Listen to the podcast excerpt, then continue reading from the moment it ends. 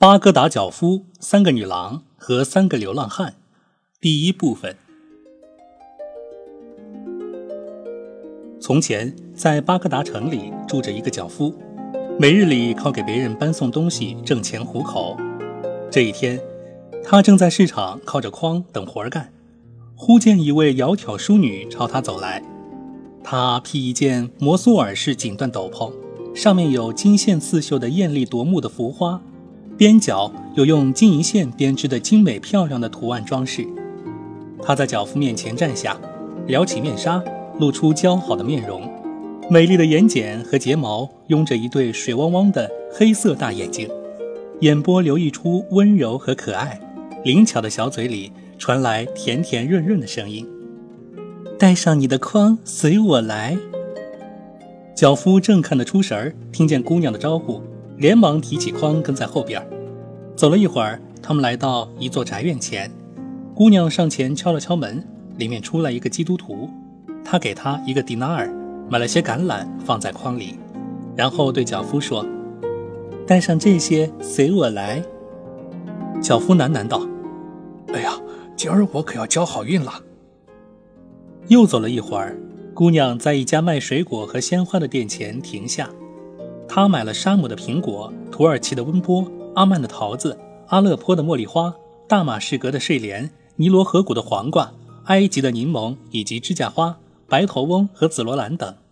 他将所有的东西放入筐中后，叫脚夫继续跟他走。他们又到了一个肉店前，姑娘停住脚步，对屠户说：“给他切十磅肉。”屠户为他切好、称好，他付了钱，用香蕉叶。把肉包好放进筐，然后接着在市场转悠。他在干果店买了开心果、葡萄干和杏仁等各色干果，又来到点心店，先买了一只大盘子，选了排叉、鸡冠饼、火尾酥、梳子伞、手指糕和油香等各种各样的糕点，整装了满满一盘。姑娘将盘子放在筐里，脚夫一直寸步不离地跟在她后边。这时，脚夫把筐顶在头上，调侃道。哎呀，姑娘啊，你要是早告诉我要买这么多东西，我真该牵匹骡子来。姑娘听了没说什么，只是莞尔一笑。她来到一家卖香水香料的店铺，买了蔷薇和香橙花等花卉制成的十种香水，又买了一些糖，还特意挑了一种带麝香味的玫瑰香精，以及乳香、沉香、龙涎香和麝香，最后买了几支亚历山大的蜡烛。他把这些东西通通放进筐里，依旧甜甜地对脚夫说：“带上筐，随我来吧。”脚夫跟着他离开市场，七转八转来到一幢造型十分美观典雅的深宅大院。屋宇的前方是一个宽阔的庭院，屋子高大而宏伟，一排巨柱显得气势不凡。黑檀木的大门镶着红色的金箔，更增添几分富丽堂皇。姑娘走到门前。姿势优雅地轻轻敲了敲，两扇大门顿时敞开。脚夫望着前来开门的女郎，怔怔的眼睛都忘了眨。只见她如花似玉，体态玲珑，前额像一弯新月的缺口，两抹宛若摘月里月牙的蛾眉不远不近地挂在一对羚羊眼睛般的明眸上方，一张黄金花一样娇嫩的嘴。不偏不倚地落于白头翁似的粉里透红的两颊中央，圆圆的面庞犹如一轮满月在夜空熠熠生辉，纤细的腰身让人不觉清瘦，丰隆的胸脯让人不敢臃肿，略凸的腹部裹在衣裙下面，恰似书中折叠的书页，藏而不露，唯其微微的起伏，与石榴般饱满的双乳那轻轻的摇晃彼此呼应。脚夫看得目瞪口呆，魂魄已被眼前的美女夺走。恍惚间，头上顶的筐差点掉在地上。他定定神，最终说道：“我一生中没有比今天更幸运的了。”管门的女郎迎出门外，对采购的女郎和脚夫说了声：“快进来吧。”于是三人一同走进门内，穿堂过室，左回右转，最后来到一间十分宽敞的大厅。准确地说，是主人的卧房，里面金碧辉煌，雕梁画栋，结构新颖，家具、石凳等摆设错落有致。凡门窗皆有楹帘丝木悬挂，连衣橱也有帷幔宽宽松松的罩盖。正中一张香珠嵌玉的雪花大理石床榻，上面挂着红罗帐，帐内躺着一位有倾城倾国之貌的女子。她的身材像艾丽夫一样苗条轻柔，她的眼睛堪与巴比伦女神的眼睛相媲美，她的面容仿佛宇宙间一颗极亮之星，令光芒四射的太阳羞愧难当。总之，她是完美的化身。比起诗人形容的阿拉伯名门闺秀来，有过之无不及。谁用嫩绿的树枝将你的身材量比？结果是歪曲的伪证与褪色的妄语。柔枝纵然婀娜多姿，却乃后天所得。你的美丽自然无事，堪称天下第一。这个极其美丽的女主人缓缓下床，袅袅婷婷走到站在大厅中央的姐妹面前，对她俩说。你们站着干什么呀？还不帮助可怜的脚夫把筐从他头顶上搬下来呀？于是采购女郎在前，管门女郎在后，女主人从旁搭手，总算把筐搬放到地上。他们将东西全部拿出来，各归各位，一一摆好，然后给脚夫两个迪纳尔，告诉他可以回去了。脚夫看着眼前三位千姿百态、争奇斗艳的姑娘。和那些五光十色的美酒佳肴，各种各样的新鲜水果，心中惊叹不已。沁人心脾的香气扑鼻而来，更让他想入非非。他心里说：“我从来不曾见过这等美丽可爱的女子，哎，只可惜没有男子陪伴她们。”他看着想着，实在不愿就这样离去。女主人见他呆呆地站在那里一动不动，说道：“哎。”你怎么还不走啊？是不是嫌工钱给的不够？他扭头对一个姐妹说：“再给他一个迪纳尔吧。”哎呦，我的女主人，可别这样讲。”脚夫忙说道：“呃，您给的工钱大大超过了我应得的。我不是嫌钱少，只是心中有些纳闷儿，哎，也想知道你们的秘密。你们清一色三个女子。”没有男子的陪伴和慰藉，是如何生活的呢？呃，你们应该知道啊，登台只有用四根支架才放得稳，你们正缺少第四根，也就是一个男人呐。女人若没有男人，便没有幸福可言。正如诗人所云：“我若演奏动人的乐曲，有四种乐器缺一不可：四弦琴、横笛、竖琴和挠钹。”我若配置沁人的香粉，有四种花卉缺一不可：桃金娘、玫瑰、丁香和百合。我若度过感人的良宵，有四种东西缺一不可：芳草地、鲜花、美酒和酣歌。你们三个美中不足的，就是缺一个明白事理、聪明机智、心灵手巧，并能守口如瓶的男子汉。瞧你说的，三姐妹对脚夫说道：“我们都是姑娘家，最害怕将自己的秘密告诉一个不能保守秘密的人。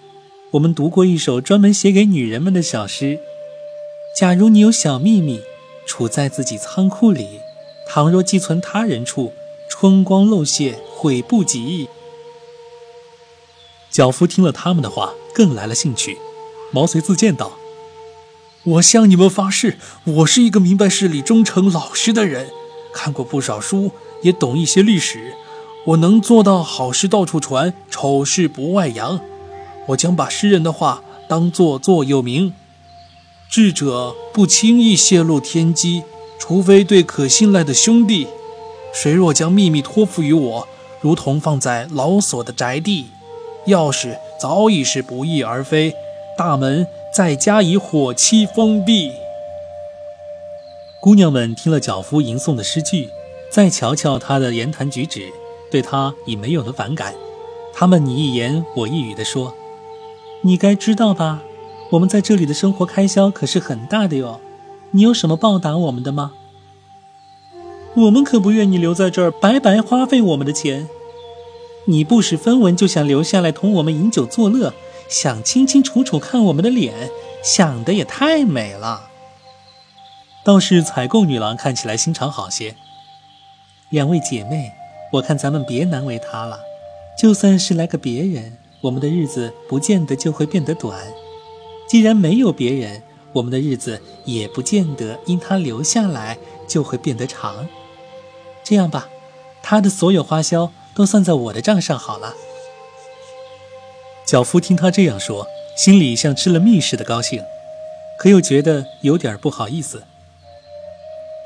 呃，说真的，从你们这儿挣的两个迪纳尔，是我今天第一份工钱。行了，别解释了，老老实实的坐到我们这边来吧。姑娘们终于同意他留下来了。采购女郎站起身，束了束腰，拿来几只精致的玻璃瓶，为美人斟上清纯的甜酒，然后走到大厅一侧，拉开一道幕帘。小夫眼前一亮。差点惊出声来，原来这幕后竟别有洞天。一泓清灵灵的池水上荡着一叶小舟，池畔亭台点缀，柳绿花红。采购女郎轻盈地走到池边，采了些青枝翠叶、奇花异草，拿回来布置摆放。她忙活了一阵儿，把大家需要的都准备妥当，这才过来与两个姐妹以及脚夫坐在一起。脚夫望着眼前袅袅香烟、霏霏芳草、飘飘然，如入梦境；看着身旁的鲜花美酒、莺环燕绕，欣欣然大饱艳福。四人说笑间，举杯马盏，开怀畅饮，不久便醉意朦胧。方才险些被逐出门外的脚夫，此时已成了三位姑娘的宠儿。这个拉他过去交头接耳说句悄悄话，那个拿支香花挑逗着他打几下。另一个凑过来躺在他怀里撒娇，闹了好一阵后，四人明明丁丁、步履蹒跚地移到池边。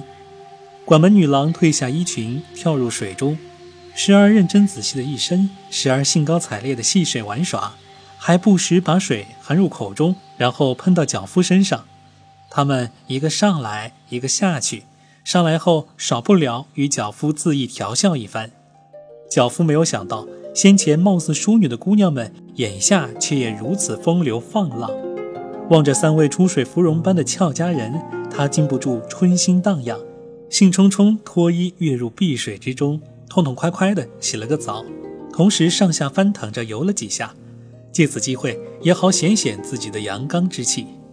脚夫从池中上来后，继续与姑娘们嬉戏调笑。嘴里说出的一串串低俗的俏皮话，笑得他们躺在地上喘不过气来。然后他们又斟酒碰杯，边饮边聊，真有些酒中得道花里神仙的意思。俗话说欢时易过，不觉之中天色已经渐渐黑了下来。他们对脚夫说：“你快走吧，顺便让我们看看你魁梧的背影。”哎呦！我的天哪！现在就是让我的灵魂离开身体，也比让我离开你们容易啊。脚夫颇有点乐不思蜀的劲头。我看咱们就这样各得其乐，闹他一个通宵，岂不更好？以我在你们这里的生活发誓。采购女郎对两个女伴说：“你们就让他睡在我们这儿吧，他是个蛮风趣的浪荡子，我们也好拿他逗乐解闷呀。”听他这样说，管门女郎和女主人对脚夫正色道：“你要在这里过夜也可以，但有一个条件，你必须遵守我们的规矩。无论你看到什么，都不许打听，不许问，知道了吗？”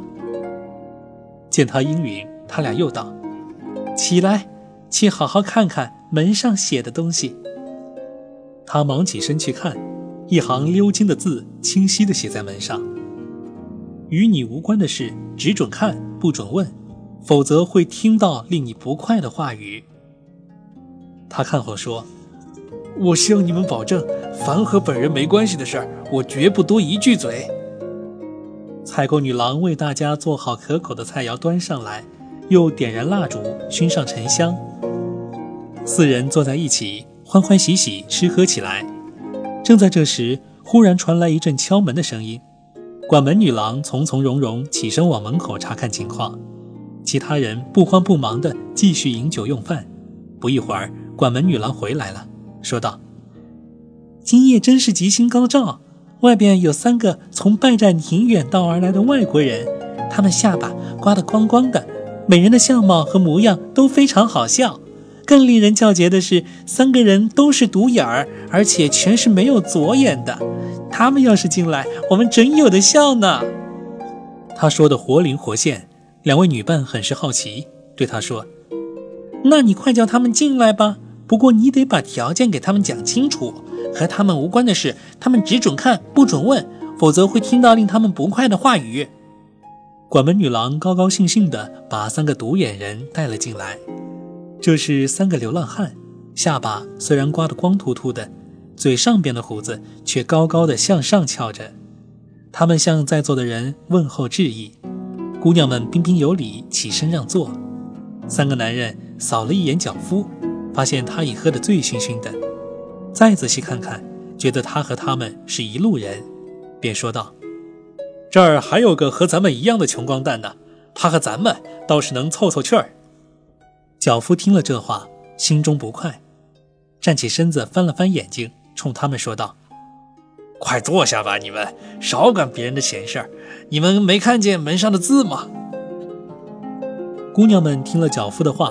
咯咯的笑个不停，都说要拿这三个流浪汉和脚夫好好开心。说着，他们又端来些吃的东西给这三个人，他们倒也不客气，坐下就吃。管门女郎不断的为他们斟酒，酒过三巡，脚夫对他们三儿说：“哎，我说哥们儿，你们有什么故事或奇闻没有？讲点儿我们听听，也好解解闷儿啊。”三人一听，顿时兴致大发。